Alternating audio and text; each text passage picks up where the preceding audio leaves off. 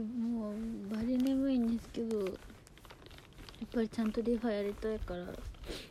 日は喋ります。あの もう終わったらすごい秒でメディキット入って寝る。あのねうんどこに需要があるかはよくわかんないけど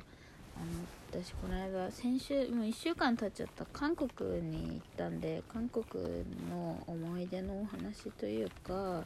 お買い物の話でもしようかなと思うんですよ。あの韓国はね友達がもう飛行機もホテルも全部手続きしてくれてあの地下鉄とかも全部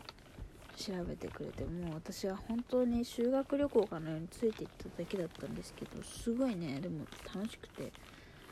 そう取ってくれたホテルも4つ星のすごいいいホテルででもね安いの。日本円で4000円ぐらいの。えっとゴールデンソウルホテルって名前だったかな。ねなんかね日本の王道ホテルみたいな感じでね。あの、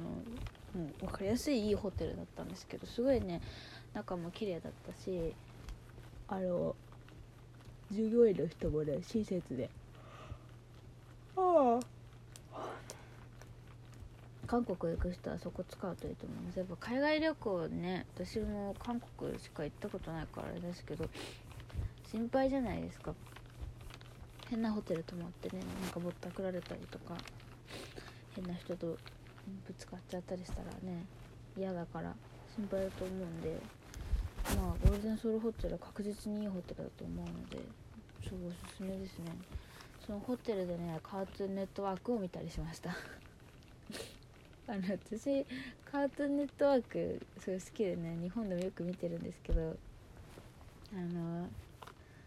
韓国語版を初めて見ましたね。でマジどうでもいいんだけど本当はカートゥーンネットワーク知らない人には全く分からないと思うんですけどアドベンチャータイムにあのどの言語版でも必ず韓国語を喋るキャラクターが出てくるんですよ。レデレイニコーンって言うんですけどそのレイニコン一族って韓国語を話すんですけどなんかその物語の中ではマジで意味わかんない言語みたいな感じで韓国語が出てくるから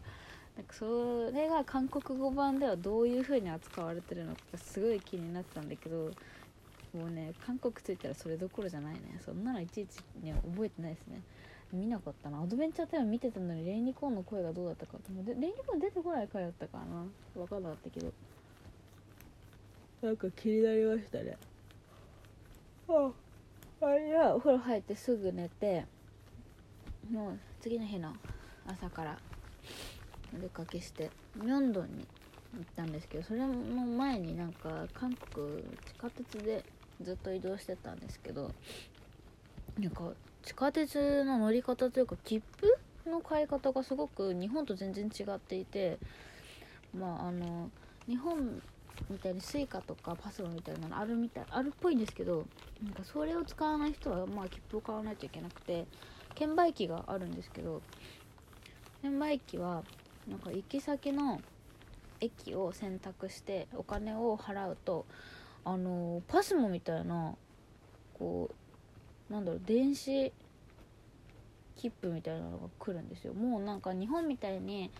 あの紙の使い捨ての切符は全部廃止になっててあの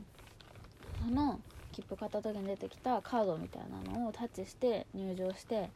で目的地に着いたらそれを回収するあのなんていうの機械みたいなのがあってそこにその券を入れると500ウォン日本円で50円返ってくるんですよ。安くなるってこと安くなるっていうかまあなんか保証金みたいな感じで最初に500ウォン多めに払ってるんですよね。多分その切符で紙を無駄にするお金を節約するためにその電子切符みたいなのを使ってるからそれがちゃんと回収できるように500ウォン後で返す形になってるんだろうなって思うんですけど素晴らしい取り組みだと思いますね。資源の無駄にならないし。ただなんかそのタッチするタイミングが難しくてなんか結構友達とかも何回かあの改札がパターンって閉まっちゃったりしてたんですけどなんかミョンドンミョンドンの駅だったかな？どっかの駅で私もうまく出られなくてもうバタンって閉まっちゃったらなんかすごい若いお姉さんとかおばちゃんとかがもう一回タッチしてもう一回タッチしてみたいな感じでジェスチャーで何て言ってるか分かんないけど韓国語だから言ったりとかそれでもダメだったらこっちおいでこっちおいでって連れてってくれてなんかそういううまく出れなかった人が出る出口みたいなのに行ってこの剣に入れなさいみたいな機械に入れなさいって言ってくれたりとかしてすごいね韓国の人はとても親切でしたね。なんか割とそういうことあるらしいですね韓国って。なんか重いものとか持ってたらすぐなんか助けてくれたりとかするらしくて。ねなんかあまりこう日本だと韓国の人のことよく思ってない人も、ね、たまにいるみたいですけどなんか私が体験した限りではすごく優しい人しか20時間ぐらいしかいなかったからね何とも言えないですけどでも私が見た韓国はすごく優しい人ばっかりでしたね。こんな感じでミョンドンについてご飯を食べてご飯はミョンドンのなんか有名なチェーン店みたいなころで食べたんですけども中入ったら日本人しかいなくて注文の仕方が分かんなくてえどうしようってなしたら日本人の観光客の人が思いっきり日本語で教えてくれて 注文してあのえっとねトッポギ食べたんですよ。あのチーズトッポギとキムパっていう、まあ、日本でいう海苔巻きみたいなのを食べてたんですけどなんか韓国のご飯って、まあ、デフォルトで辛いんですよね。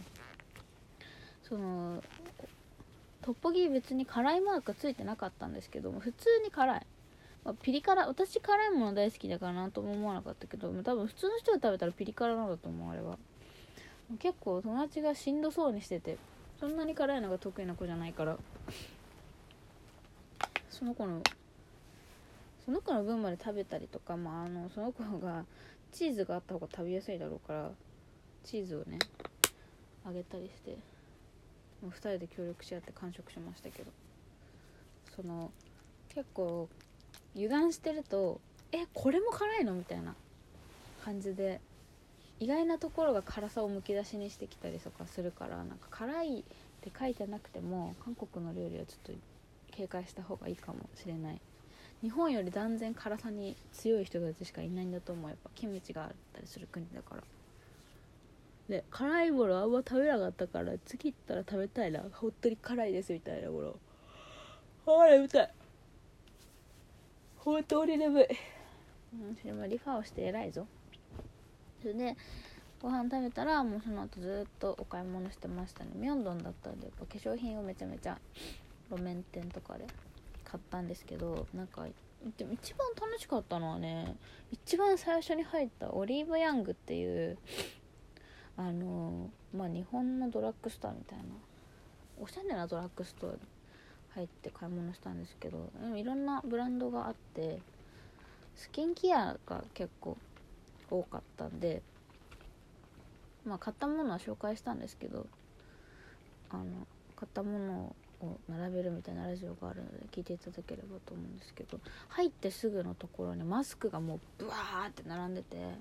私の好きなドクター・ジャルトとメディヒールとかがいっぱい並んでたからもうそこでもういきなりテンションマックスでなってバババババって大量に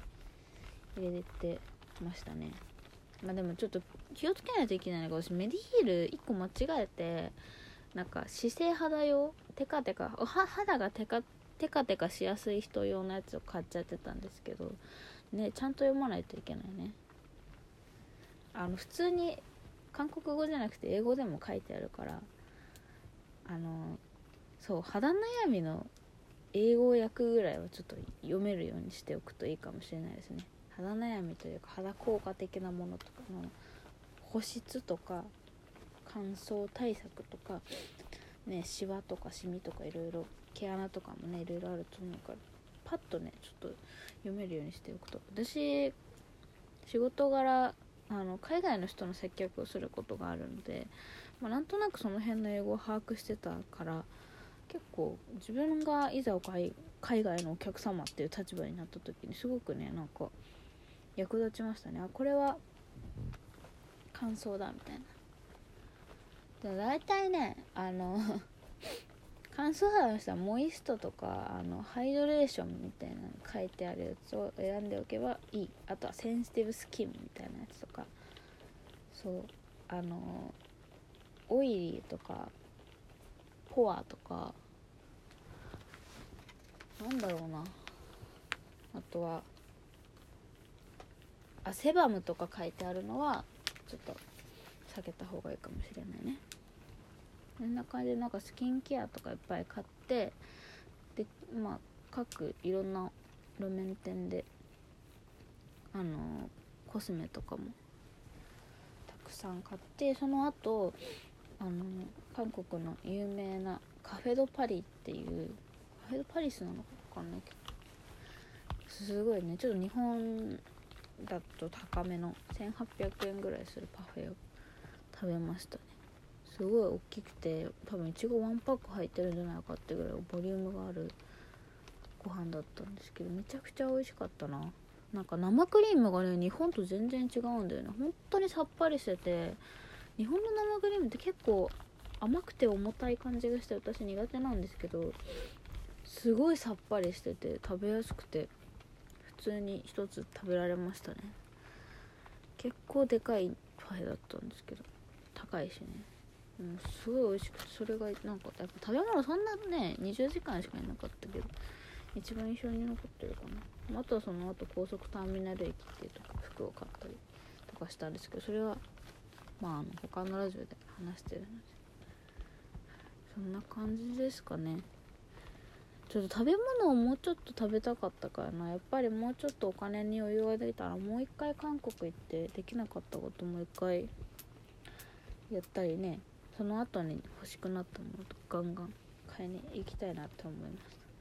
た韓国めちゃくちゃ楽しかったですね。